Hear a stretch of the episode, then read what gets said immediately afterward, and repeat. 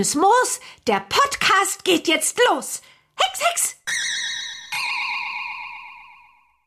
Herzlich willkommen zu einer neuen Ausgabe des offiziellen Bibi Blocksberg Podcasts. Bibi Blocksberg und die Generation Kassettenkinder. Normalerweise geht's mir leichter von den Lippen, wenn ich erst mich vorstelle und das ist immer total unhöflich, aber das alles andere ist immer so ein bisschen holprig. Trotzdem möchte ich heute mal sehr, sehr höflich sein und erstmal Stefan begrüßen. Hallo Stefan, schön, dass du wieder mit dabei bist. Hallo Antje, noch besser, dass du dabei bist. Damit wisst ihr auch, es wisst ihr sowieso, wenn das nicht die allererste Folge ist, die ihr vom, von unserem Podcast hört, wer wir sind. Stefan und Antje. Und wie ihr uns kontaktieren könnt, um, um uns Feedback zu geben, Folgenideen oder was auch immer auch gerne äh, konstruktive Kritik. Ihr wisst, wie ihr uns mittlerweile kontaktieren könnt, genauso wie ihr Kiddings kontaktieren könnt. Danke für die Unterstützung an dieser Stelle. Und ihr merkt schon, wir sind oder ich gebe mir hier gerade wirklich Mühe, schnell durchzukommen mit der Anmoderation, denn das Thema heute hat riesengroße Dimensionen. Und wir haben im Vorfeld schon gesagt, wir müssen uns da ein bisschen zusammenreißen, nicht äh, den ganzen Tag damit zu verschwenden, um uns über das Thema Synchronsprecherinnen und Synchronsprecher zu unterhalten. Deshalb haben wir das Ganze thematisch ein bisschen zusammengestaucht und wollen uns in erster Linie mal so ein bisschen mit den Sprecherinnen und Sprecherwechseln der Vergangenheit ja. ähm, befassen. Aber ich glaube, es wäre ein schöner Einstieg, einfach mal so zu ergründen, was sind denn aktuell so unsere Lieblingssprecherinnen und Sprecher und zwar auch so ein bisschen mal außerhalb der äh, Hörspielwelt ähm, gesehen beziehungsweise der Bibi Blocksberg-Welt, weil da reden wir gleich über alle. Äh, Stefan, erzähl mal. Ja, du bringst es auf den Punkt. Das Thema ist sehr komplex. In dem Sinne äh, wünsche ich viel Spaß bei diesem Podcast, der ungefähr sechs Stunden dauern wird. Äh, Spaß beiseite. Aber es ist ja in der Tat so, ähm, die Sprecher, die wir hier hören in unseren Bibi Blocksberg Folgen. Das sind ja meistens alles bekannte Schauspieler und die haben ja auch ganz viele Synchroneinsätze fürs Filmgeschäft. Von daher überschneidet sich das alles so ein bisschen. Ich sag mal so, ähm, aktuell und das liegt auch natürlich damit zusammen, dass ich ein riesengroßer Fan bin der Filme Zurück in die Zukunft, die ich übrigens immer um den Jahreswechsel herum komplett an einem Stück gucke ähm, die beiden Synchronsprecher von Marty McFly und Doc Emmett Brown, das sind ja Sven Hasper und Lutz McKenzie. Und äh, die beiden gehören auch absolut zu meinen Lieblingssynchronsprechern. Und hast du eventuell noch eine Synchronsprecherin, die du sehr gerne hörst? Eine Synchronsprecherin, ähm, da wird es schwierig. Es war natürlich, muss man sagen, über sehr, sehr viele Jahre ähm, Gisela Fritsch, die ja nicht nur Carla Kolumna gesprochen hat, sondern auch M in den James Bond-Filmen. Aber die ist ja leider vor ein paar Jahren schon gestorben kann ich verstehen, dass du das, die Wahl da auf dich fällt. Ähm, ich sage aber auch ganz klar, Stichwort Carla Kolumna, ich mag auch ihre Nachfolgerin Ulrike Stürzbecher sehr gerne. Mhm. Und damit ist es bereits ein kleiner Ausblick darauf, was ihr denn am Ende unserer Diskussion über die ganzen Sprecherinnen und Sprecher eventuell noch zu hören bekommt. Ähm, ich hänge mal kurz meine Top 3 hinten ran und kann direkt sagen, ich habe einen Synchronsprecher, der steht wirklich über allem. Also wenn ich weiß, der kommt in einem Film vor, dann ähm, freue ich mich direkt viel mehr, diesen Film zu sehen. Und dann ist auch direkt so von dem Empfinden her der Film gleich ein bisschen besser. Und das, obwohl er einen Schauspieler spricht, in der Regel, den ich überhaupt nicht leiden kann. Und ich rede von Tobias Kluckert. Und das, ja. und mhm. das ist unter anderem der Stammsprecher von Jared Butler. Wer mich auf anderen Plattformen, in anderen Sendungen und so weiter ein bisschen verfolgt, der weiß, ich habe eine Anti-Schwäche für Jared Butler. Ich mag ihn überhaupt nicht. Ich erachte ihn als wirklich nicht ganz so guten Schauspieler. Aber er hat nun mal Tobias Kluckert und das ist ja nun mal ich meine, das ist noch ein schöner Ausgleich für fehlendes Schauspieltalent. Ähm, aber da will ich gar nicht weiter drauf eingehen. Er ist zum Beispiel auch der Sprecher von äh, Richard Castle in der TV-Serie Castle gewesen. Und generell hört man ihn einfach sehr, sehr oft und ich mag ihn wahnsinnig gerne. Und deshalb ist er wirklich äh, meine Nummer eins, was aktuelle Sprecherinnen und Sprecher angeht. Und sein weibliches Pendant da habe ich ein bisschen geschummelt, weil ich ja gesagt habe, ich gucke außerhalb der Hörspiele.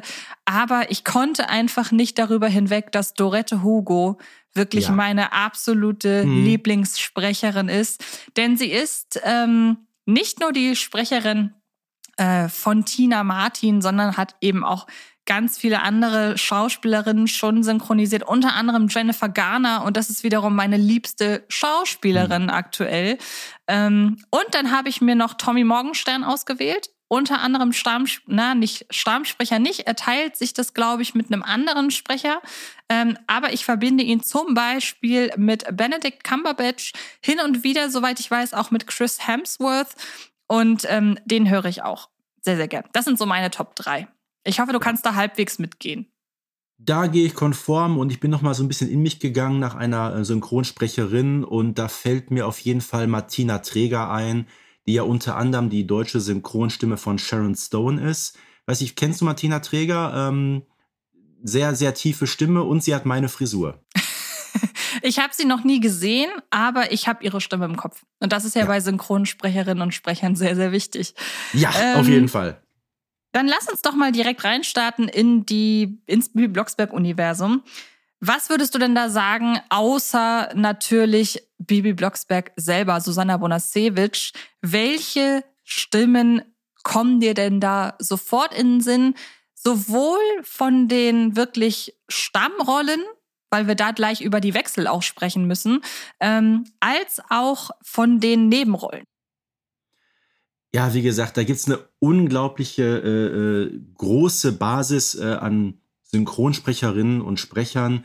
Die Serie gibt's seit über 40 Jahren und natürlich, ich bin aufgewachsen mit denen, die in den 80er Jahren natürlich bekannt waren.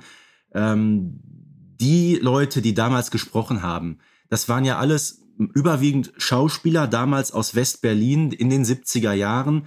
Die hatten eine ziemlich große und sehr gute Schauspielerszene. Und ich sag mal, wer sich die Leute alle angucken möchte, wie die aussehen, empfehle ich wärmstens, sich mal die Serie Direktion City anzugucken. Äh, die ist Ende der 70er Jahre damals gelaufen. Übrigens geschrieben von Joachim Notke. Ne? Da kann man wirklich alle Leute von damals auf dem Bildschirm sehen. Äh, mein klar, so Guido Weber zum Beispiel, übrigens, der nicht aus Berlin kam, aber ich sag mal, äh, Halgard Bruckhaus, das sind so die Stimmen, oder Wilfried Herbst, ne? ohnehin einer der äh, vielbeschäftigsten Schauspieler seit den, glaube ich, 60er Jahren, war ja auch Kabarettist, ähm, hat später noch gespielt äh, in der Serie Die Camper, kennt man vielleicht noch, ne? lief ja auf RTL, hat er den Platzwart, den Brötter gesprochen. Ähm, aber auch diese ganzen klassischen Nebenrollensprecher, also Leute, die immer wieder zu hören waren, aber die keine feste Rolle hatten. Ganz klassisch dafür, sage ich mal, Alexander Herzog, ähm, Otto Zarski, Manfred Schuster, wirklich hervorragende Synchronsprecher, und man konnte die auch alle wunderbar gut voneinander unterscheiden. Das waren also Leute mit einer sehr, ich sag mal, individuell ausgestatteten Stimme, äh, also wirklich prädestiniert dafür, ähm, sag ich mal, Hörspiele zu sprechen, zu synchronisieren, äh, was natürlich nichts daran ändert, dass auch alle sehr gute Schauspieler waren.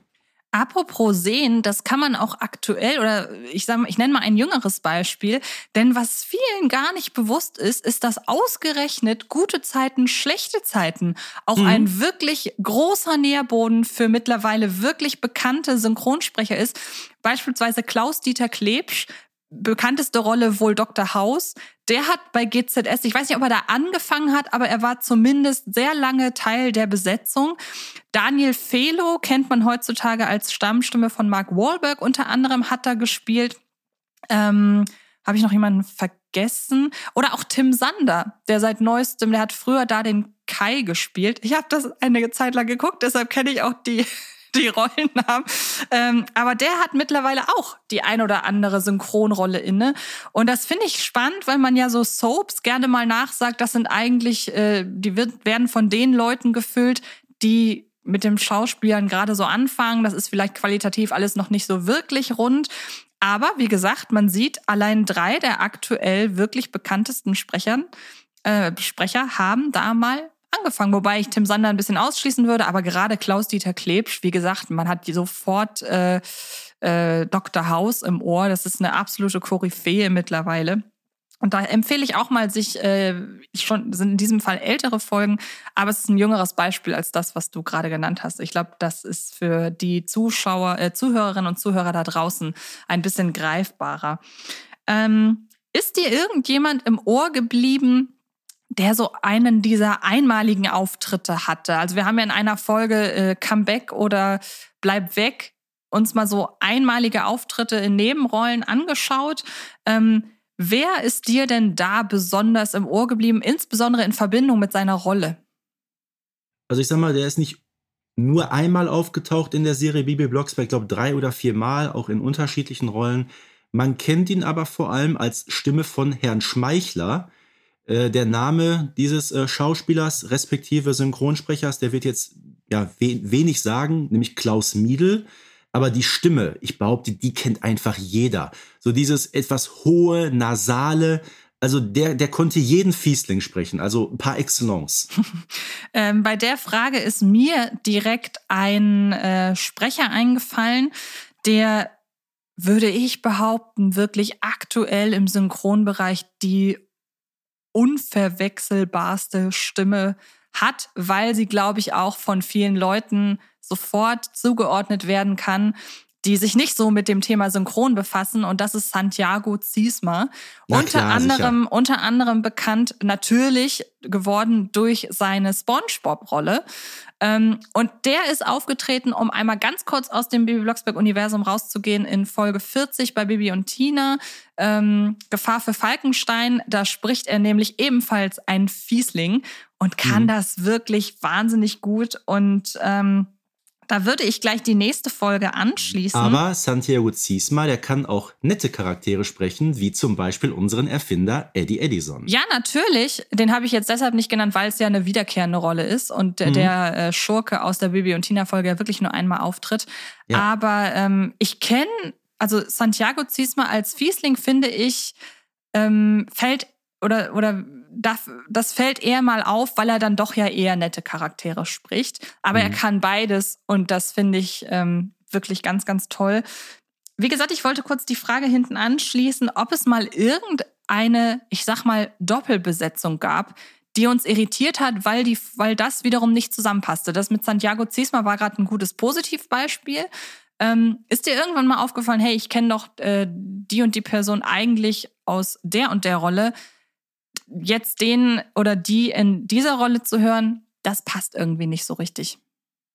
Also dazu muss ich sagen, bei Bibi Blocksberg eher weniger. Da fallen mir höchstens, wie gesagt, ein, zwei konkrete Beispiele ein bei Benjamin Blümchen, was ich ja immer so als die, äh, ja, ich sag mal, Bruder-Serie betrachte, die ja auch schon ähm, drei Jahre eher ins Leben gerufen wurde. Na, wenn man zum Beispiel plötzlich den lieben Werther Karl als äh, Wilderer in Afrika hört, oder äh, Herrn Thierli plötzlich als Bürgermeister, dann ist das sehr irritierend. Aber so in der Bibi Blocksberg-Serie, ähm, die drei Jahre später auf den Markt gekommen ist, äh, da gibt's so diese großen Irritationen für mich eigentlich nicht besonders. Da gehe ich mit, äh, höchstens wenn man dann wiederum rausgeht aus dem Hörspielbereich. Also Werther Karl ist ja, oder der Sprecher von Werther Karl ist ja zum Beispiel auch der Stammsprecher von Kevin Spacey den mhm. man ja nun nicht selten in äh, Bösewichtrollen gesehen hat. Und ähm, das finde ich zum Beispiel auch sehr, sehr spannend, denn man muss ja sagen, Stimmen sind wahnsinnig wichtig für die Charakterbildung einer Figur. Till, Till Hagen heißt er übrigens. Till Hagen, genau. Und es ist wahnsinnig wichtig, dass die Stimme bei einem Hörspiel, wo wir nichts sehen, wo keine Manierismen in irgendeiner Form, also keine, ähm, kein, keine Körperbewegung, die irgendwelche ähm, Gespräche oder, oder Monologe unterstreichen können, dass da die Stimme dafür sorgt, dass man sich ein Bild von der Figur machen kann. Ja, das ist in der Tat so. Ich sag mal, das ist ja wie, wenn man telefoniert mit einer Person, die man nicht kennt.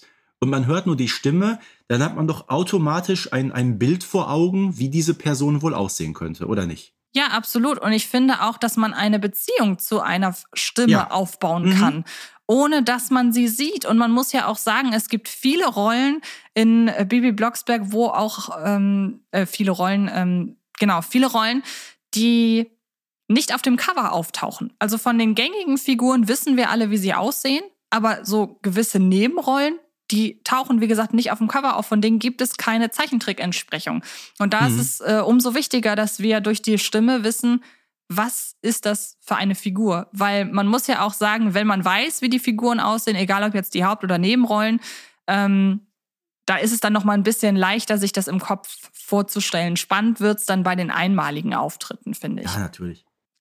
Und wir haben ja, bevor wir gleich zu den Sprecherinnen kommen und äh, Sprechern, die im Laufe der Reihe ausgewechselt wurden, Schrägstrich in der Regel werden mussten.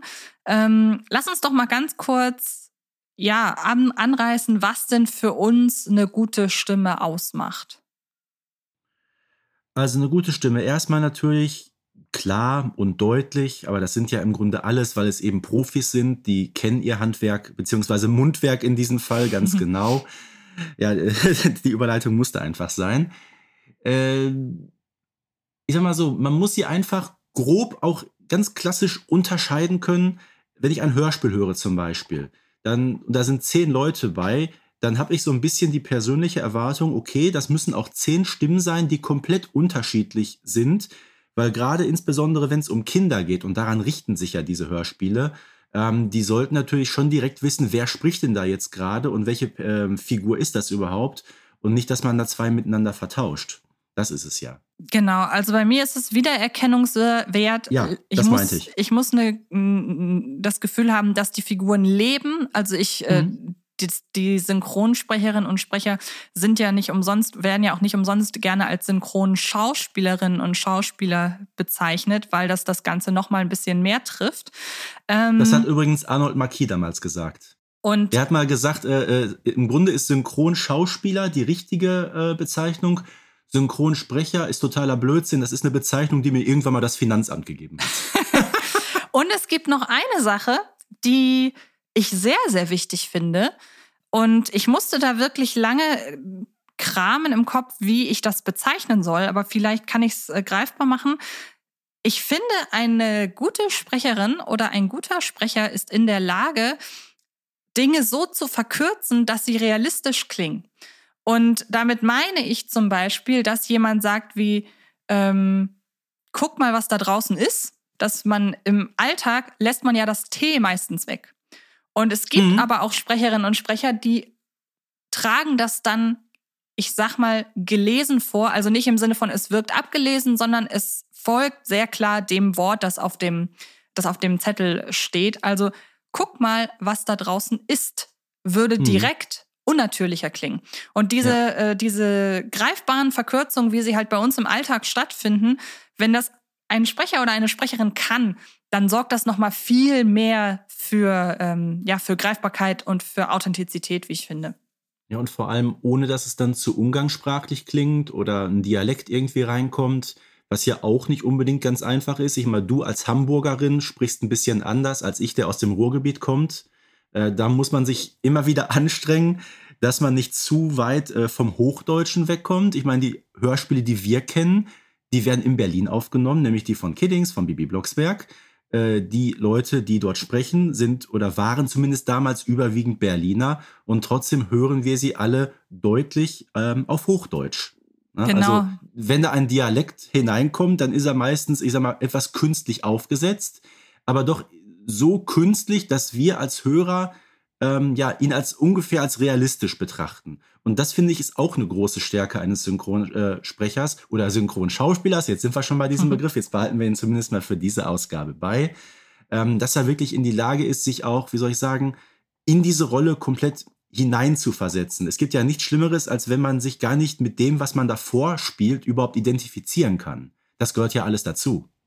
Genau. Und ähm, an dieser Stelle möchte ich einmal ausnahmsweise, weil wir wurden ein bisschen dafür kritisiert, dass wir das zu häufig machen, auf andere Folgen zu verweisen. Ähm, das heißt, ich hoffe, ihr merkt, wir nehmen uns eure Kritik zu Herzen. Aber ich muss an dieser Stelle einfach kurz auf die Folge mit dem Synchronregisseur verweisen, weil da sehr viele Dinge noch mal mehr oder weil da noch mal auf sehr viele Dinge noch mal mehr ins Detail gegangen wird wonach welche Rolle, äh, wonach welcher Sprecher oder welche Sprecherin ausgewählt wird, was die Arbeit im Synchronstudio ausmacht. Das sind alles Dinge, die würden halt hier einfach den Rahmen sprengen. Deshalb, wer da noch ein bisschen weiter ins Detail gehen möchte, bitte hört euch unbedingt unsere Episode mit dem Interview mit dem Synchronregisseur an. So, dann würde ich sagen, jetzt kommen wir zum, ja, zu einem schwierigen Thema, denn ähm, es ist ja doch häufig so, das kriegt man mit, wenn man in Foren guckt, wenn man die Community ähm, so ein bisschen beobachtet, da bist du ja noch mehr drin als ich, Stefan, wenn eine bekannte Rolle neu besetzt wird, Schrägstrich werden muss, dann ist selbst für die Hardcore-Fans und Liebhaberinnen und Liebhaber immer eine ein Schrägstrich Umgewöhnungszeit da. Und das ist völlig normal. Und es ist auch völlig normal, dass wenn Leute sich an etwas Neues gewöhnen müssen, es ist völlig egal in welchem Bereich, dass da erstmal eine gewisse Ablehnung existiert, weil das einfach in der Natur des Menschen liegt, dass unbekannte Sachen erstmal auf Unbehagen, Schrägstrich, ähm, Unwohlsein stoßen. Jetzt habe ich dreimal Schrägstrich gesagt. Das tut mir leid. Ähm, aber du weißt, was ich meine. Das ist ein breites Feld. Das ist ein breites Feld, ähm, wo man sich auch selber nicht ausnehmen kann. Weil, wie gesagt, dieser Umgewöhnungsprozess ist ganz normal. Das, das ist in der Tat so und äh, ich nehme mich da selber überhaupt nicht bei raus. Ähm, aber machen wir uns nichts vor, die Serie die ist jetzt äh, 40 Jahre alt, äh, wenn wir jetzt wieder konkret über Baby Blocksberg reden. Und es ist nun mal so, kein Mensch lebt ewig. Irgendwann ja, müssen nun einmal Rollen nachbesetzt werden, weil eben der Sprecher oder die Sprecherin gestorben ist, was ja bei Baby Blocksberg und den zahlreichen Figuren, die dort mitspielen, ähm, ja, natürlich mittlerweile häufiger passiert ist. Äh, na klar, wenn man über 30 Jahre eine Figur mit ein und derselben Synchronstimme hört und von jetzt auf gleich kommt dieser große Break und man hört eine andere Stimme in der Rolle, dann ist das erstmal irritierend. So, und dann kann ich schon verstehen, wenn es Leute gibt, die sagen, ach, irgendwie passt das ja nicht so ganz und die alte Stimme, die war besser. Ähm, ich sage jetzt mal ganz einfach, wir stellen uns jetzt mal vor, ähm, wir, wir, reden zum Beispiel von, von Bernhard Blocksberg, der ja mittlerweile auch schon seit muss man sagen, einiger Zeit von ähm, Bodo Wolf gesprochen wird. Ähm, Guido Weber ist ja 2015 verstorben, ist schon einige Jahre vorher ausgestiegen aus dem Geschäft. Ähm, aber, sag ich mal, man kann das Ganze auch andersrum bewerten. Wenn zum Beispiel ähm, Kinder in den letzten Jahren erst angefangen haben, die Serie zu hören und die wachsen mit Bodo Wolf auf und plötzlich spielt man denen die Folgen aus den 80er Jahren vor, werden die auch sagen, oh, irgendwie klingt Bernhard Blocksberg aber auch ganz komisch, ne? Also. Ja, apropos Vorspielen, ich glaube, ein Vergleich beider, ähm, beider Sprecher, hier in diesem Fall von äh, Bernhard Blocksberg, ähm, ist am besten, wenn man sich den einmal vor Ohren führt. Deshalb hören wir doch einfach mal den direkten Vergleich zwischen Guido Weber und Bodo Wolf, denn wir haben für beide Soundfiles vorbereitet ähm, in denen sie ihr Können unter Beweis stellen. Natürlich nicht, aber wenn in diesem Käseblatt und auch noch im Radio die Wettervorhersage seit Tagen von Sonnenschein redet und behauptet, die Wolken würden sich verziehen, dann ist das schon ein starkes Stück. Ich habe mitgezählt. Das geht seit letztem Donnerstag so. Und das sind bereits sechs Irrtümer, jawohl. Mal sehen, was heute wieder für ein Schwachsinn in der Zeitung steht. Bei schwachem Wind von Osten klärt sich der Himmel auf. Es bleibt trocken. Soll das ein Aprilscherz sein, mitten im Juni? Babylein, wir kennen dich doch. So etwas würden wir nie von dir denken. Alles wird gut. Vielleicht sollten wir uns nach einem anderen Haus umsehen? Ich werde es nicht zulassen, dass man euch hier auf solche Art und Weise anfeindet. Dann gehen wir lieber. Ich will doch auch nicht hier weg. Aber ich möchte, dass es euch gut geht und ihr euch wohlfühlt. Aber kann ich euch denn hier alleine lassen? Mit diesem Mob? Ja, da haben wir den direkten Vergleich gehabt. Und inwiefern würdest du sagen, dass die Interpretation beider Sprecher die Figur beeinflussen? Ich würde nämlich tatsächlich sagen, gar nicht. Ähm, ich weiß nicht. Also, so beim Reinhören, ähm, ich finde Bodo Wolf, er klingt so, das ist ja auch an seiner Stimmlage natürlich geschuldet, keine Frage. Ähm, er verkörpert Bernhard Blocksberg so ein bisschen, wie soll ich sagen, fein, feingeistiger als Guido Weber, der manchmal vielleicht ein bisschen etwas, wie soll ich sagen, ein bisschen grobmotorisch auftritt, so ein bisschen, bisschen mehr äh, zwischen Männlichkeit und Verzweiflung steht. Ähm, aber ich glaube, das ist genau der Punkt. Ähm, und diese Frage haben wir uns ja auch gestellt. Wie ist das eigentlich mit einer Nachbesetzung? Muss man dann eine Figur komplett neu interpretieren oder muss man möglichst nah an seinem äh, Vorgänger dran sein? Ähm, ich würde sagen, beides ist der Fall. Da muss man einen Mittelweg finden. Ich bin davon überzeugt, wenn eine Figur wie zum Beispiel Bernhard Blocksberg seit 30 äh, Jahren ähm, existiert, die kann man nicht von heute auf morgen äh, mir nichts, dir nichts ähm, charakterisch komplett neu auslegen. Ähm, das wird, das wird äh, sehr, sehr unglaubwürdig rüberkommen. Äh, aber auf der anderen Seite ähm, kann man auch nicht versuchen, da irgendwie einen Vorgänger zu imitieren. Der Schuss, der kann nur nach hinten losgehen. Also immer so, so ein bisschen, ich nenne es immer dieses Begriff Facelifting, äh, das ist völlig in Ordnung. Und äh, wir haben ja trotzdem Bernhard Blocksberg gerade weitererkannt, auch wenn die Stimme und der Synchronsprecher gewechselt haben. In beiden Fällen wussten wir, na klar, das ist Bibis Vater, so tritt er auf. Natürlich in der einen ähm, Folge ein bisschen anders, ein bisschen energischer. Aber in der anderen, äh, ja, das ist er, das ist Bernhard Blocksberg, der ist jetzt charakterlich ein bisschen gewandelt, wie sich ja auch Menschen charakterlich wandeln im Laufe der Jahre. Das ist aber in dieser Form, finde ich, völlig in Ordnung. Und jetzt habe ich zu viel geredet, jetzt hast du auch wieder. Ja, vor allen Dingen, weil es ja irgendwann, muss man ja sagen, über die Jahre auch abgenommen hat, dass Bernhard Blocksberg so sehr damit hadert, dass seine beiden äh, Mädels hexen können. Deshalb ihn immer wieder auf dieses kantige, leicht machohafte äh, Vatergetue da zu reduzieren, hat man nie, man hat ihn nie darauf reduziert, aber man hat es ja doch immer wieder doch hervorgehoben und dass man davon irgendwann wegkommt. Also wie du ja schon sagst, die Reihe entwickelt sich ja auch weiter. Natürlich. Und ähm, trotzdem habe ich das Gefühl, man hat halt seinen alten Charakter nie verleugnet, sondern einfach andere Schwerpunkte gesetzt. und du genau. hast und du hast mir auch tatsächlich schon einen Punkt über den ich mit dir diskutiert, äh, diskutieren wollte, vorweggenommen. Denn die Frage, ob man die Manierismen des Vorgängers oder der Vorgängerin übernehmen soll oder die Roll Rolle ganz neu erfinden. Und ich glaube, du brauchst es jetzt nicht nochmal neu ausführen. Du hast da gerade wirklich eine gute äh, Antwort zugegeben. Denn ich würde auch immer sagen, es ist der äh, goldene Mittelweg. Und ähm, näher darauf eingehen wird auch Ulrike Stürzbecher noch in dem Interview, das wir mit ihr führen durften. Ähm, ich hänge tatsächlich doch einen Tick mehr an der ähm, Figurausrichtung durch Guido Weber, was aber einfach einen sehr persönlichen Grund hat, denn das habe ich ja schon mal in einer anderen Folge erwähnt. Für mich ist die Rolle Bernhard Blocksberg sehr stark an meinen eigenen Vater verknüpft. Und ähm, deshalb war das für mich bei diesem Sprecherwechsel mit am schwersten, mich daran zu gewöhnen. Mittlerweile habe ich Bodo Wolf komplett akzeptiert und bin, muss aber, wie gesagt, trotzdem sagen, irgendwie hänge ich persönlich sehr an Guido Weber. Deshalb, wie gesagt, ich hade da immer noch mit manchmal. Aber er ist ja nun nicht der Einzige.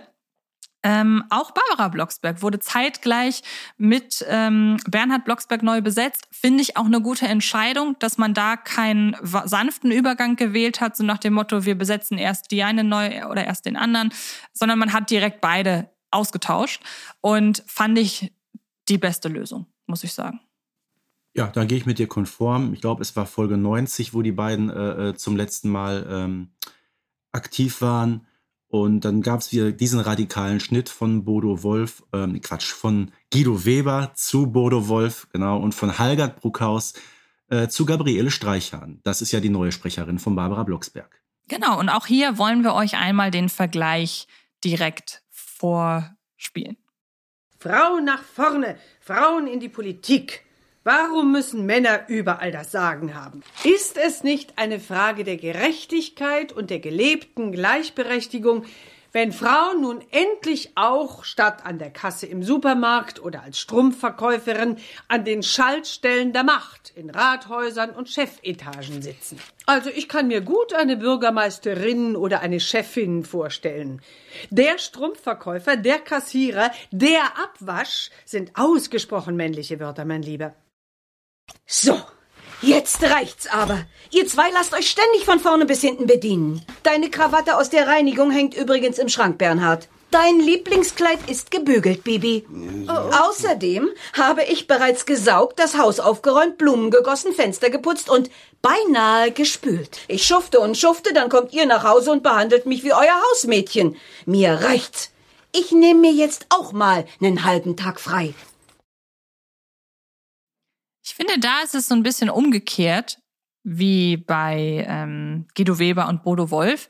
Ähm, Barbara Blocksbergs Figurenauslegung hat mit dem Synchronsprecherinnenwechsel ein Tick an Warmherzigkeit eingebüßt.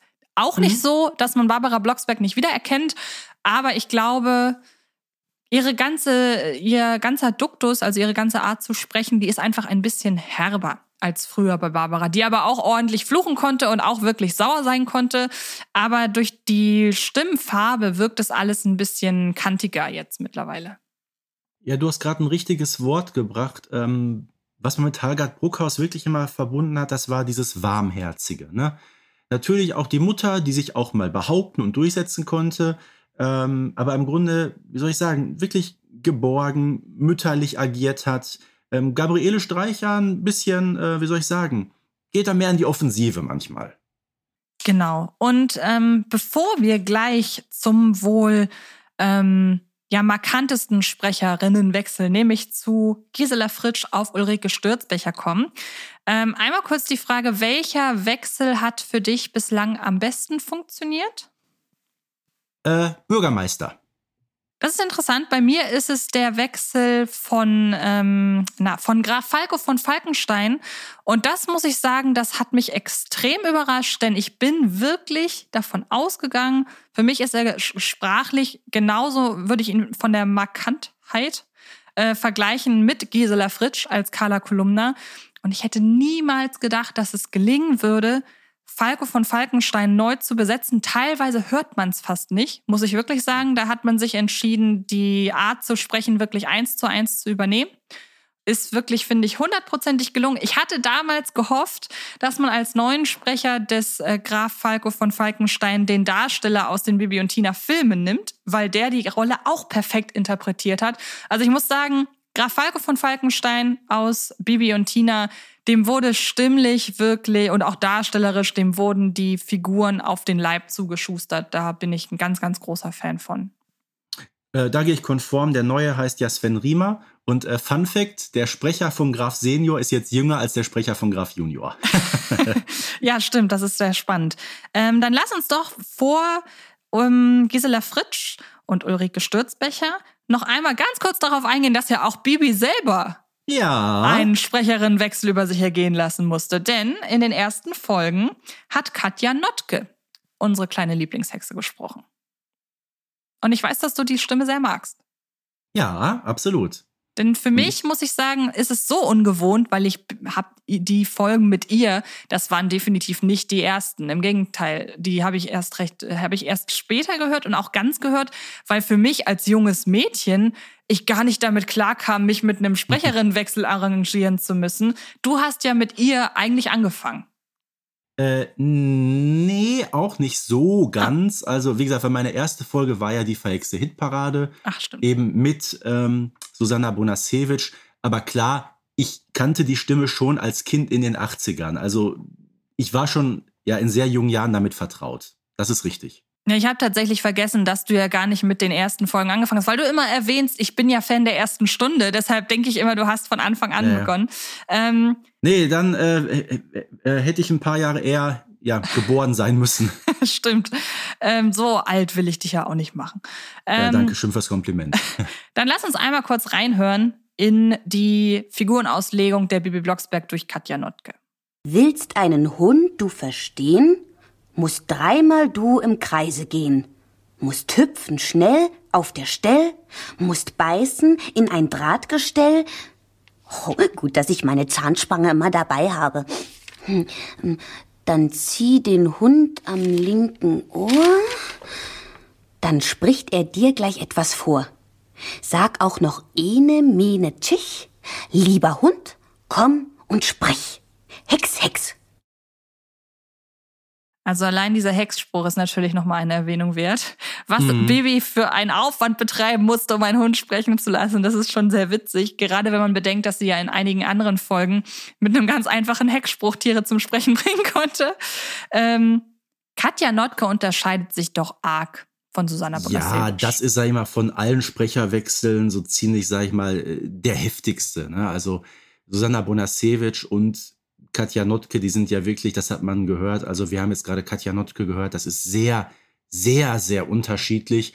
Und äh, dementsprechend war auch die Darstellung von Bibi in den Folgen 3, 4 und 5, na, um diese drei geht's ja hier, auch, sag ich mal, anders. Ne? Katja Notke, so, wie soll ich, etwas plärrige Stimme und in der Tat die kleine Hexe so ein bisschen auch frecher dargestellt, äh, was ja auch äh, einmal dargestellt wird in Folge 4 Ja, frech jedenfalls bist du. Frech sein ist gesund. Und wie gesagt, unsere, also Sanna Bonasewicz, klar, die richtet auch Schabernack an als Bibi Blocksberg, aber man hat nicht ähm, das Gefühl, das ist so ein Lausemädchen. Ne? Katja Nutke, da, da passt das so ein bisschen besser. Und ich, ich bleibe auch dabei, ich hätte gerne ähm, noch mehrere Folgen mit ihr gehört, weil die Darstellung dieser kleinen frechen Junghexe, die hat mir wirklich gut gefallen. Ja, frech auf der einen Seite und halt auch wirklich durchsetzungsfähig. Also da muss man ja. sagen, mhm. ähm, wenn man als Bürgermeister einer von Katja Notke gesprochenen Bibi Blocksberg gegenübersteht, glaube ich, ist man ein bisschen eingeschüchterter als vor einer Bibi Blocksberg, die von Susanna Bonascewicz gesprochen wird, womit wir natürlich beide Leistungen zu keinem Zeitpunkt schmälern möchten. Ich glaube, das ist an dieser Stelle nochmal sehr wichtig zu erwähnen, dass wir allein schon deshalb so sehr auch über dieses Thema sprechen wollen, weil oder wollten, weil wir ja so beeindruckt sind davon, wie man mit unterschiedlichen Sprecherinnen und Sprechern Rollen auslegen kann, ähm, wie es gelingen kann, dass man sich eben doch mit neuen äh, Stimmen anfreundet, obwohl man schon so lange mit alten, mit anderen aufgewachsen ist.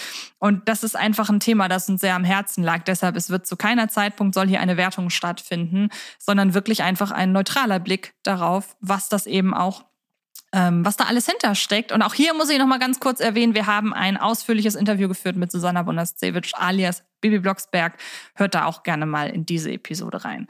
Und nun widmen wir uns der Dame, die uns, wie gesagt, Rede und Antwort steht zu ihrer Arbeit, zu ihrer Verbindung mit der Rolle, die sie ab sofort oder seit einiger Zeit übernehmen durfte, nämlich die ikonische ähm, Rolle der Carla Kolumna. Und bevor wir zu Ulrike Stürzbecher kommen, hören wir einmal noch in die Auslegung von Gisela Fritsch rein, der Carla Kolumna. Also, das ist alles phänomenal. Wirklich phänomenal. Märcheninsel, Rumpelschnittchen, äh, Pumpelstilzchen, egal. Äh, sieben Meilen, Kater, liebste Frau Stinkehexe. Dann darf ich sicher von Ihnen ein Foto machen. Gestatten, lieber König, ich muss sagen, mir gefällt es hier. Eine Menge verrückte Leute. Ach, das wird eine Sensation, wenn ich in meiner Zeitung was über euch berichte. Ich muss gerade so ein bisschen lachen, weil Gisela Fritsch ja auch Jodie Dench gesprochen hat. Und mhm. ich habe gerade mal versucht, mir M vorzustellen, in dieser Art zu sprechen. Und da kam also Mr. Bund! und deshalb musste ich gerade so ein bisschen lachen. Also ich glaube, Gisela Fritsch und Carla Kolumna, diese Verbindung anzustellen, ich glaube, das ist sogar fast noch man verbindet diese beiden Menschen, beziehungsweise eben Rolle und Sprecher, fast noch mehr als äh, Susanna Bonasewicz und Bibi Blocksberg. Ich glaube, ikonischer ja, geht ja. es fast nicht. Und, und ich glaube wirklich, auch ohne diese sehr stark charakteristische Darstellung von Carla Kolumna wäre diese Figur gar nicht so bekannt geworden. Genau, und ähm, ich möchte nicht in der Haut der Leute gesteckt haben, die sich überlegen mussten, was machen wir denn jetzt nach mhm. dem Weggang von Gisela Fritsch. Man hat sich für Ulrike Stürzbecher entschieden, eine Sprecherin, die man unter anderem auch kennt als deutsche Stammstimme von Kate Winslet. Ich glaube, da ist sie so im, ich glaube, das ist ihre, also ihre auch unter Schauspielerinnen, die sie synchronisieren muss, wohl bekannteste Rolle. Ähm, und sie hat sich dazu entschieden, ähm, die Rolle der Carla Kolumna eben mit genau diesem Mittelweg anzulegen, den wir eben schon besprochen haben. Hören wir doch einmal in ihre Auslegung von Carla Kolumna rein. Unser Bürgermeisterchen ist jetzt völlig plemplem geworden. Aber diesmal ist es ernst. Er glaubt, er ist ein Sternenkönig, will sich ein Schloss bauen und faselt etwas von einer Glückssträhne. Pichelein und ich stehen auf dem Schlauch. Das Bürgermeisterchen war auf der hexischen Walpurgisnacht. Sensationell. Warum weiß ich nichts davon? Äh, Bibilein, bitte erzähl mir alles auf dem Weg zum Rathaus. Machst du das? Was sofort auffällt, sie übernimmt Dinge, für die Carla Kolumna sprachlich bekannt war. Mhm. Schüsselchen, ähm, sensationell, ähm, wenn sie sowas wie Plemplem sagt, das war jetzt kein wiederkehrender Begriff oder keine wiederkehrende Floskel von Carla Kolumna, aber da, oder von von der Gisela Fritsch Carla Kolumna, aber das ist eben so die Art, wie wir Carla Kolumna halt kennengelernt haben. Eine Frau, die redet, wie ihr der Schnabel gewachsen ist, die Ganz schnell genau. redet, die sehr hoch redet. Das ist ja etwas, was Ulrike Stürzbecher nicht übernimmt. Man erkennt Ulrike Stürzbecher als sie, aber es ist ihr trotzdem gelungen, sich die Figur der Carla Kolumna so anzueignen, dass man weiterhin das Gefühl hat, wir hören Carla Kolumna und vielleicht ist sie ein bisschen weniger flippig. Ich glaube, flippig ist für Gisela Fritschs Interpretation ein ganz guter Begriff. Aber sie wird ihren riesigen Fußstapfen, also die füllt sie aus, würde ich sagen. Äh, Das ist so und ich habe mich ganz bewusst für diesen Ausschnitt von Gisela Fritsch äh, entschieden, den wir gerade gehört haben. Der stammt nämlich aus der Folge auf der Märcheninsel, die also Mitte der 80er Jahre aufgenommen wurde. Äh, wir wissen natürlich, dass Gisela Fritsch ähm, im Laufe vieler Jahre natürlich ähm, auch krankheitsbedingt eine etwas ja, tiefere, äh, heiserere Stimme bekommen hat und damit auch die Rolle der Carla Kolumna etwas anders war. Aber der Vergleich zu Ulrike Stürzbecher gerade hat gezeigt, dass ähm, Ulrike Stürzbecher doch schon ziemlich nah an die Darstellung der jüngeren Carla Kolumna aus den 80er Jahren herankommt. Genau, und weil das eben so eine markante und ähm, interessante Neubesetzung ist, haben wir uns im Vorfeld oder haben wir im Vorfeld gehofft, dass wir mit Ulrike Stürzbecher selber reden dürfen und unsere Gebete wurden erhört. Und Denn ihr seht es gerade nicht, Antjes Augen, die leuchten gerade. Ja, denn wir haben mit Ulrike Stürzbecher sprechen dürfen und wir hoffen sehr, dass ihr euch dieses Interview jetzt nicht entgehen lasst, denn unser Analysepart, nenne ich es mal, ist an dieser Stelle um. Vielen, vielen Dank, Stefan, dass wir das hier machen durften heute mal wieder. Danke auch an dich, Antje, es hat mir wieder sehr viel Spaß gemacht. Dann vielen, vielen Dank fürs Zuhören und dann würde ich sagen, Interview ab. Viel Spaß bei unserem Gespräch mit Ulrike Stürzbecher und bis zur nächsten Folge. Adieu. Und Stefan, wir hatten das ganz große Glück, im Anschluss an unsere Folge über Sprecher, Sprecherinnen und ihre Wechsel mit einer Dame zu sprechen, die den Hörerinnen und Hörern da draußen sehr, sehr bekannt vorkommen sollte. Und das ist Ulrike Stürzbecher, die seit 2017 neue Synchronstimme von Carla Kolumna. Und wir sind sehr, sehr froh, dass du heute da bist. Hallo, liebe Ulrike. Hallöchen! Hallo auch von meiner Seite, ich grüße dich. Hallo, ich habe gleich erstmal als Carla äh, Hallo gesagt. Hallöchen! Ja, hallo Carla. Vielen, vielen Dank, dass du heute da bist. Ähm, Ich habe gerade schon im Vorgespräch mit euch beiden erzählt, dass ich gestern Abend noch einen Film gesehen habe, in dem du eine sehr markante Rolle synchronisiert hast, nämlich Jennifer Aniston in Kill the Boss. Ich werde jetzt nicht weiter darauf eingehen, was das für eine Rolle war, weil wir wissen nicht genau, ob alle Zuhörerinnen und Zuhörer da draußen schon 16 sind. Aber äh, eine ganz, ganz großartige Rolle. Und ähm, ich muss echt sagen, ich bin generell ein sehr, sehr großer Fan der deutschen Synchronkultur und da gehörst du schon seit so vielen Jahren dazu. Es ist so eine große Ehre, dir gegenüber zu sitzen, zumindest virtuell, und mit dir reden zu dürfen. Jetzt genug der, jetzt genug der Lobhudelei. Stefan darf den Rest übernehmen. Im Grunde, Antje, hast du das Wesentliche gesagt. Auch ich freue mich wunderbar, liebe Ulrike, dass du heute dabei bist. Zumal ich bin ja auch ein riesengroßer Fan des Films Titanic, wo du ja die weibliche Hauptrolle gesprochen hast. Genau, das ist richtig. Ich sage Ja. nichts zu Titanic. Ich bin kein Schade. Fan. Bist ähm, du kein Fan von Titanic? Nein, überhaupt nicht. Ich habe den einmal gesehen und es ist, wie gesagt, ich gucke Kill the Boss und freue mich darüber.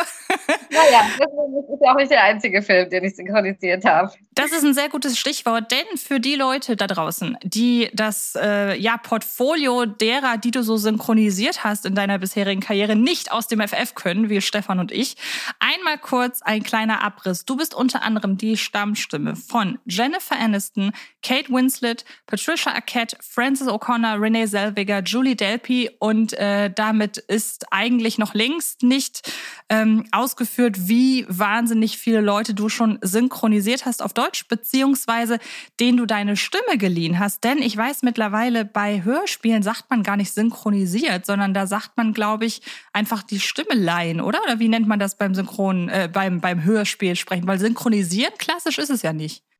Nee, also äh, ganz kurz nochmal dazwischen. Also René Selweger habe ich mal synchronisiert und Julie Delpy auch. Da bin ich also nicht so die Stammstimme. Ja, mhm. das wäre dann unfair derjenigen gegenüber, die es tatsächlich ist. Ähm, ja, ich weiß nicht, wie man das beim, beim Hörspiel nennt. Da ist man ja eigentlich die Figur. Also das Lustige war, der Böhmermann, der, der, der zitiert ja manchmal auch so ein bisschen Benjamin Blümchen und, und Carla und, und, und äh, Bibi Blocksberg. Und da ging es irgendwie um tolle Recherche und Reporter und sowas. Und dann, dann wurde, sagte er plötzlich, ja, und morgen bei uns zu Gast die deutsche Stimme von Carla Kolumna Ulrike Sturzbecher. Abgesehen davon, dass ich sofort Anrufe bekam, ob ich nun tatsächlich am nächsten Tag bei Böhmermann in der Sendung säße, äh, fand ich es halt sehr lustig, dass er sagte, die deutsche Stimme von Carla Kolumna, weil mhm. gibt ja keine andere. Ja, ja, klar. Also insofern, ich weiß nicht, irgendwie kann man das schwätzen. Man, man spricht eben diese Figur in dem Hörspiel. Ja, verstehe. Es gibt ja auch einige, die sagen, es sind Synchronschauspielerinnen und Schauspieler. Finde ich auch eine sehr schöne Bezeichnung, weil das ja gerade, wenn man schon mal gesehen hat, wie so Synchronaufnahmen ablaufen, das ist ja nicht einfach nur, man steht vor einem Mikro und redet da rein, sondern da ist man ja in der Regel mit dem ganzen Körper zugange. Also ich glaube, das äh, passt da ganz gut. Ähm, seit zwei, ja. Seit 2017, also seit Folge 121, Stefan, dein Einsatz, welche Folge ist das? Das ist der neue Schulgarten. Seit, oh. seit dieser Folge. Das, das weiß ich auswendig. ist ja verrückt. Wirklich kennst du dich mit allen Folgen aus? Äh, ja. Also jetzt sag ich mal, ich sag mal, ich kenne nicht alle auswendig bis ins kleinste Detail, aber wenn man mir jetzt die Nummern sagt, dann weiß ich, welche gemeint ist, ja. Ist ja Wahnsinn. Aber Wetten das, naja, wer weiß vielleicht. Ähm, du wirst lachen, als ich Kind war, wollte ich mich in der Tat mal bei Wetten das bewerben, aber irgendwie habe ich dann doch zu große Angst bekommen. Kann ich verstehen. Kann ich verstehen. Also seit dieser Folge, seit 2017, bist du die neue Synchronstimme und jetzt mittlerweile nicht mehr neue Synchronstimme von Carla Kolumna. Und ähm, jetzt würde mich interessieren, Kamst du denn mit der Bibi Blocksberg-Serie schon im Vorfeld in Berührung, bevor man dir die Rolle überhaupt angeboten hat? Weil ich glaube, ein Medienphänomen wie Bibi Blocksberg, dem kann man sich, glaube ich, schwer entziehen, wenn man selber in der Medienbranche arbeitet, oder? Also beruflich bin ich damit in Verbindung schon gekommen. Ich habe das, also ich bin, glaube ich, eine andere Generation. Bei mir waren andere Sachen äh, in der Kindheit, die ich gesehen oder gehört habe. Aber ich wurde besetzt in einer Folge Stefan, du wirst vielleicht gleich wissen, welche. Bin gespannt. Nee, nee, aber es, ist, es hat nämlich einen anderen Ausgang. Und zwar wurde ich als irgendwie Tante von Bibi besetzt. Äh, nee, nicht als Tante von Bibi, sondern von Elia Eluanda. das ist ah, unglaublich. okay. Aber ich wurde dann umbesetzt. Genau. Ich ne ist ja echt toll, dass du das weißt. Weil ich zu jung klang. Oh. Weil, also es war irgendwie eine Szene auch mit Bibi zusammen. Und ich bin ja ein bisschen jünger als äh, die Bibi-Stimme. Ihr wisst ja alle, wer sie ist. Wer ist sie? Susanna Bonasewicz. Bonasewicz. Übrigens, mit der haben wir auch schon gesprochen. Ich, habe ich schon gehört, ja. Ähm, und da wurde ich aufgrund dessen unbesetzt, weil ich einfach zu jung klang. Das, das ist interessant. War das ein also Kompliment? Es war ja die Folge, ähm, Weiß ich nicht. Also das ist die Folge, das Crossover mit Elea Iluanda, ähm, die Rolle von Tante Lizzie. Und später in der eigenen Serie ähm, hat man dann auf, äh, wie heißt sie, Heidrun Bartholomäus zurückgegriffen. Ah ja. Aber in der Folge, das finde ich ganz interessant, tauchen sowohl die alte als auch die neue Carla-Kolumne auf, nämlich Gisela Fritsch, die ist auch dabei. Ach, ja, also du bist ja echt ein wandelndes Lexikon, ist ja fantastisch. Dafür bin ich hier. Du hast es gerade schon angesprochen. Was waren denn die Kinderhelden, mit denen du aufgewachsen bist? Ähm, also, ich würde mal sagen Flipper. Ach, schön. Äh, ich weiß bloß nicht, ist, äh, ich frage mich immer, war Flipper eigentlich männlich oder weiblich? Hm. Ist eine ja, und das können wir ja mal ganz schnell, die rasende Reporterin, mal schnell im Internet nachgucken. Soll ich mal schnell gucken? Ja, mach mal bitte. Das ist nämlich interessant, mal schnell mein Handy holen? Jetzt bin ich mal gespannt, was darum kommt. Rasende Reporterin. Wartet. Äh, Flipper, männlich oder weiblich? Moment. Okay, also ich habe jetzt hier was gefunden. Mit Delfinweibchen. Ach, Mitzi. ich hätte sogar schwören können, man hat auf mehrere Delfine zurückgegriffen. Aber gut. Das, aber das war wahrscheinlich der erste. Das war das Ki- folgte die Erstausstrahlung der Fernseh. Ja, ja, also Mitzi war die erste, das war wohl noch ein Kinofilm. Ich dahingehend interessant, dass ich zum Beispiel auch ewig lange dachte, Lassie wäre ein Rüde. Und Lassie ist ja auch eine Hündin. Also offenbar große Film-, Serientiere scheinen, da scheint sich das weibliche Geschlecht durchzusetzen. Und Black Beauty war eine Stute. Zumindest, na, zumindest im neuen. Ach ja, stimmt. Das fällt mir jetzt auch gerade. Du hast ja Black Beauty gesprochen in der neuen Genau. Disney Plus, in dem Disney Plus Film. Ja, richtig. Oh Gott. So schließt sich der Kreis. Ich habe hab da nämlich angefangen zu googeln und dann dachte ich so, ja, was spreche ich? Ach, ich spreche jetzt die Stute. Aber ich muss sagen, ich kenne die Serien auch alle noch aus meiner taufrischen Kindheit. Egal, ob es jetzt, wie gesagt, Flipper war oder Black Beauty oder was auch immer, das lief damals alles noch über die Fernseher. Ende der 80er Jahre war das. Mhm. Lassie gab es auch noch. Ja, genau. Mhm. Ein Collie, ne? Mhm. Ja. ja aber das, das fand ich ein bisschen doof. Aber Flipper fand ich toll. Ja. Also, das zu deiner Frage. Also, Bibi Blocksberg, ja, und äh, ich, ich weiß gar nicht, wann die erste Bibi Blocksberg-Folge, ich glaube, also in meiner Kindheit war das noch nicht. Aber ihr müsst ja jetzt nicht sagen, wie alt ich bin. Ich kann aber sagen, wann die erste Bibi Blocksberg-Folge auf den Markt gekommen ist. Das war 1980. Okay, naja. Oh ja, das kommt dann hin, dass es in meiner Kindheit noch nicht war. Okay, jetzt haben wir ja gerade schon den Namen Gisela Fritsch erwähnt. Ähm, du bist ja die stimmliche Nachfolgerin von ihr. Ähm, was war denn das für dich ein Gefühl, als man damals an dich herangetreten ist? Ob du jetzt die Nachfolge von Gisela Fritsch antreten möchtest? Na, es, also es war, ich wurde jetzt nicht gefragt, ob ich das möchte, sondern es gab ein sehr großes Casting. Also es wurden Mhm. viele Kolleginnen von mir angesprochen, ob wir eben zum Casting kommen wollen. Und wir haben auch im Vorfeld dann Material bekommen, um uns so ein bisschen in die Rolle einzufügen.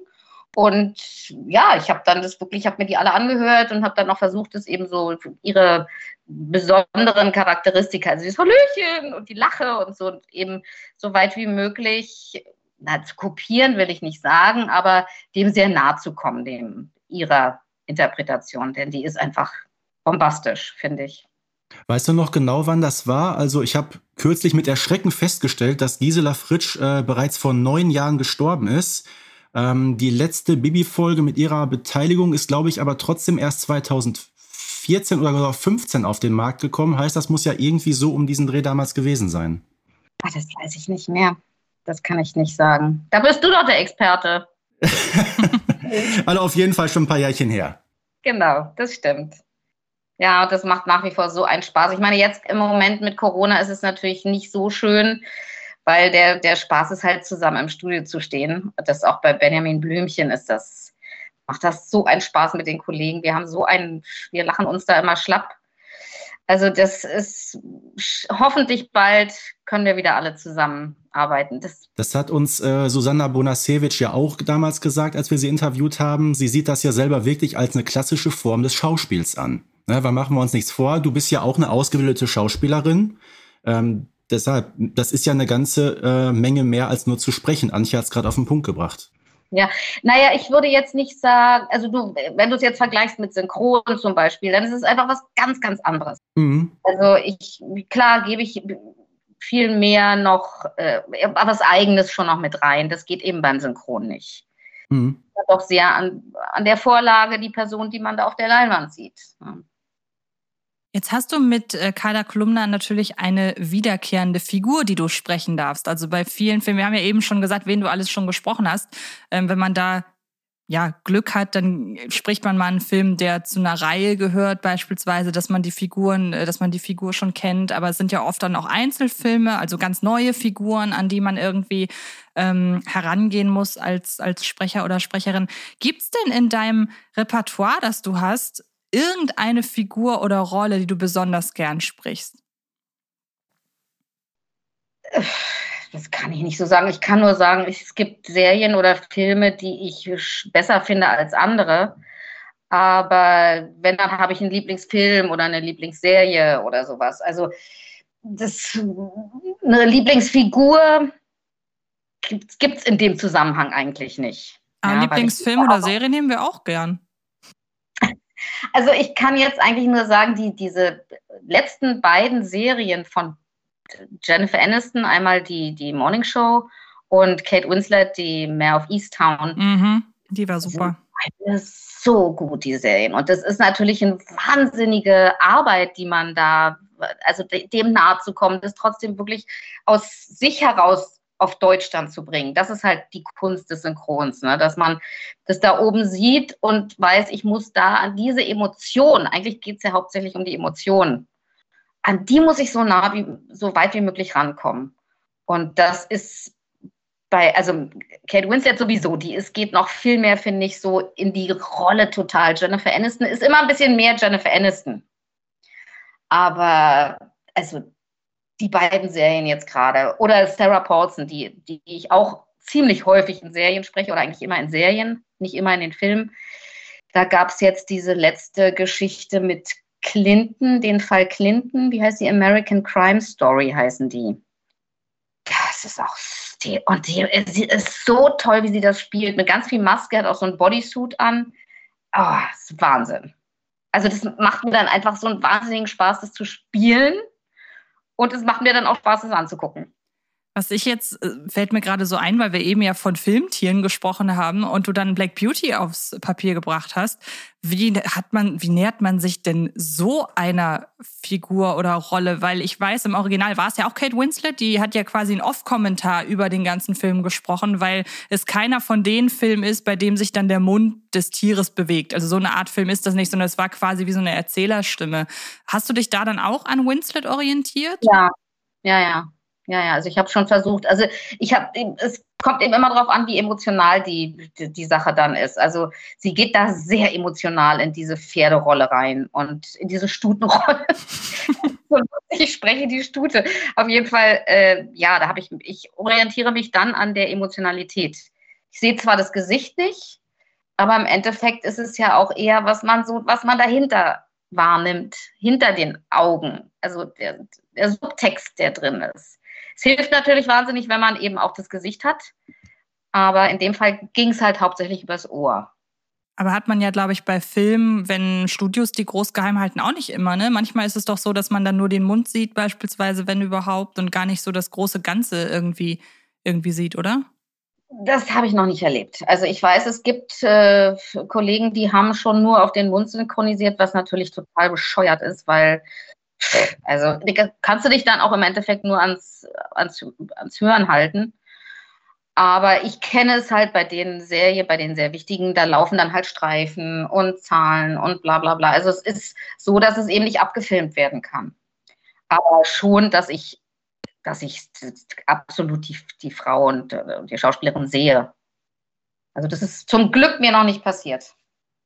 Aber was ich gerade sehr interessant fand, dass du immer wieder auf das Thema äh, Emotionen hingewiesen hast, weil wir als Menschen sind natürlich äh, alle sehr emotionale Wesen mit ähm, ja, deutlich unterschiedlichen ja, Charakteren und äh, Eigenschaften. Inwiefern kann man denn als Synchronsprecherin überhaupt, ja, inwiefern hat man die Freiheit, sag ich mal, diese Figur, die man spielt oder spricht, zu beeinflussen? Ich glaube auch, das ist sehr unterschiedlich. Naja, also beim Synchron kann man die Figur nicht beeinflussen. Das geht nicht. Ich muss mich ja an ihr orientieren. Äh, ich kann halt, ja, wie soll ich das sagen? Also ich muss das, die Schwierigkeit ist es halt sozusagen auf Deutsch umzutransformieren. Ja, ich könnte natürlich alles auf Englisch nachquatschen und den, den Ton oder die Melodie nachquatschen.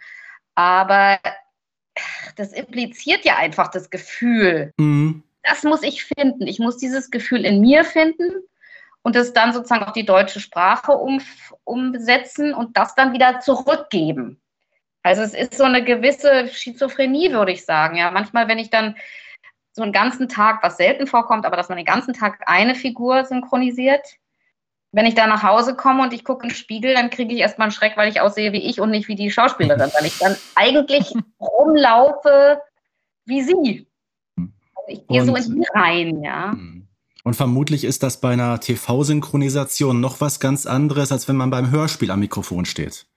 Naja, weil ich da, ich kann mir zwar Carla vorstellen, also das ist, ich stelle mir, ich das, was ich als, als äh, Bilder kenne, dann stelle ich mir halt vor, ich sehe aus wie sie. Mhm.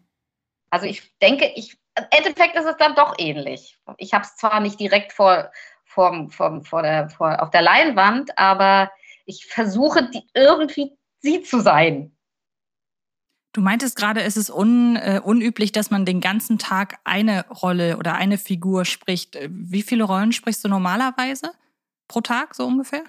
Oh, es kommt drauf an, wir, ich, wir machen ja auch alle, also einige oder zumindest ich auf jeden Fall zum Glück Werbung. Also man geht eben öfter, man fährt morgens zwei Stunden, spricht Werbung, dann fährt man ins Studio, spricht drei Stunden in dem Film und dann fährt man noch am Abend und macht eine Stunde die Serie.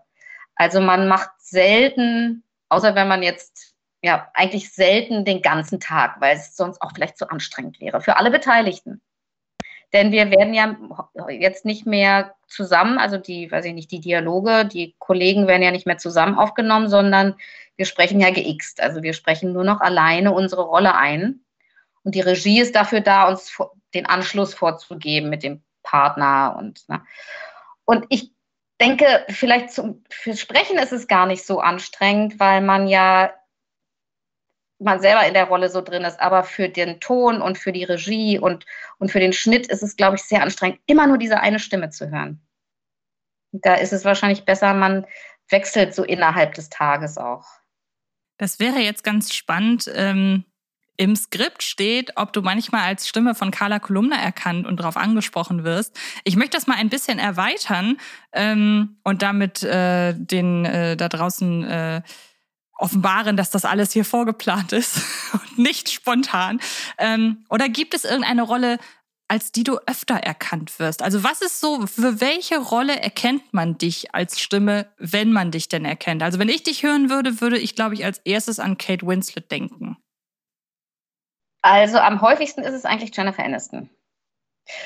Und also es ist, es ist ich werde ziemlich oft erkannt. Und es, es geht halt, ich komme irgendwo rein und ich sage irgendwas und dann, ich merke schon, da ist irgendjemand, der ist, der, der ist affin, stimmaffin.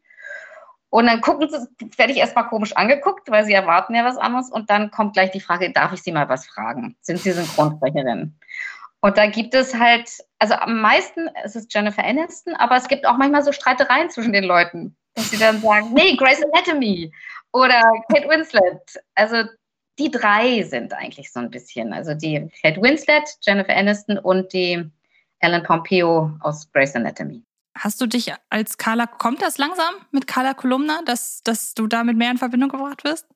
Carla Kolumna ist zu speziell. Also da setze ich ja wirklich einen obendrauf. wirklich sensationell. Ich weiß nicht, also da erkennt man mich eher selten. Wobei ich ganz ehrlich bin, gerade bei der Begrüßung, ich habe Carla Kolumna direkt rausgehört. Na ja, da habe ich ja auch gesprochen wie sie. Und ich sag immer, du klingst so ein bisschen wie, ja, du klingst wirklich so ein bisschen wie Gisela Fritsch in ihren jüngeren Jahren. Okay, na, das kann sein. Aber sie hat ja auch eins draufgesetzt. Ja, natürlich, ist doch ganz klar. Äh, trotzdem, und das ist doch die Frage, die uns alle brennt interessiert, nach äh, mittlerweile gut 30 Folgen, die du Carla Kolumna gesprochen hast, bei Bibi Blocksberg und bei Benjamin Blümchen natürlich. Wie viel Carla Kolumna steckt denn mittlerweile bei dir drin? In deiner eigenen Persönlichkeit? Also ich bin auch jemand, der irgendwie, bei mir muss alles irgendwie relativ schnell gehen. Das ist ja einmal ihr Dilemma, dass sie immer die rasende Reporterin ist. Mhm. Und dass ich ich würde mal sagen, Neugierde ist so ein bisschen so ein Wort, was man nicht so gerne hört, aber ich bin wissbegierig. Deswegen wollte ich auch gleich mal gucken mit Flipper hier. Also ich würde sagen, das sind so zwei Eigenschaften. Also dass ich, dass ich Spaß habe, mich zu informieren und ich höre auch immer den Inforadio. Ich weiß nicht, kennt ihr den? Läuft das bei euch auch? Ich finde das einen bombastisch tollen Sender. Nee, leider kenne ich es nicht. Nein. Wo den ganzen Tag Nachrichten laufen mit verschiedenen Themen und so, ne? Ja, ja, ich weiß. Tolle Moderatoren, ganz toll. Apropos, wäre das was, was du. Das nochmal so als, als, als Abschlussfrage, wenn man ähm, jetzt wie du sich etabliert hat als Synchronsprecherin und Schauspielerin, könnte, könnte man gleichzeitig sagen, ich gehe ins, ich gehe ins, ins Nachrichtenfach? Also wäre das was, wo du sagst, das könntest du auch, weil du kannst ja mit deiner Stimme umgehen? Oder ist das einfach nochmal was, wäre das nochmal was anderes, jetzt zum Radio zu gehen oder so? Ja, das ist was ganz anderes. Das sind ja Journalisten. Ich bin ja keine Journalistin. Also ich bin ja Schauspielerin. Ich, es gibt, glaube ich, oft so die Tagesschau-Sprecher, die sind oft Schauspieler. Das, kann, das mag sein, aber für mich wäre das nichts. Das wäre mir dann ein bisschen zu eintönig, glaube ich. So sehr kommt dann Carla Kolumna doch nicht durch bei dir. Ja, okay. Könnte ich mir aber trotzdem gut vorstellen. Ja, ich auch. Als äh, Ulrike Stürzbecher, rasende Reporterin der ARD. Wer weiß. Also. So abends bei den Tagesthemen, ja. Oder bei Böhmermann. Genau. Wie, wie kam der denn dazu, dass der meinte, dass du dann. Keine Ahnung. Also. Äh, es ging halt irgendwie um seriöse Berichterstattung und da fand er das wahrscheinlich lustig irgendwie. Ach so, ach, okay, ja, gut. Wenn man seine Beiträge kennt, kann man sich da grob äh, ein Bild von machen. Ja, und ich, also, sie haben mir alle gesagt, Mensch, warum bist du, warum hast du nicht irgendwie angerufen und bei der Redaktion gesagt, ja, es ist schön, dass ich dann morgen bei ihm bin. ich, dann, ich dachte, dann legt er mich nachher wirklich ein. Hingegangen? Klar, da bin ich hingegangen. Ja, Hätte ich aber mal drei Kilo vorher abgenommen. An dieser Stelle, wenn Sie uns zuhören, Herr Böhmermann, wir haben hier eine neue Gästin sitzen. Okay, vielen, vielen Dank. Äh, das hat wahnsinnig viel Spaß gemacht. Ähm, ja, ja. Im Grunde ein perfektes Bewerbungsvideo für jedwede Talkshow-Einladung für dich. Nein, ich bin, ich bin wählerisch.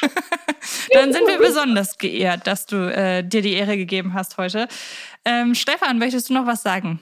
Natürlich vielen Dank an dich, Ulrike. Äh, Antje hat es auf den Punkt gebracht, hat mir richtig viel Spaß gemacht und ich freue mich besonders auf die nächste Folge mit Carla Kolumna. Ja, ich mich auch. Und in diesem Sinne, Hall ach nicht Hallöchen. Tschüsselchen!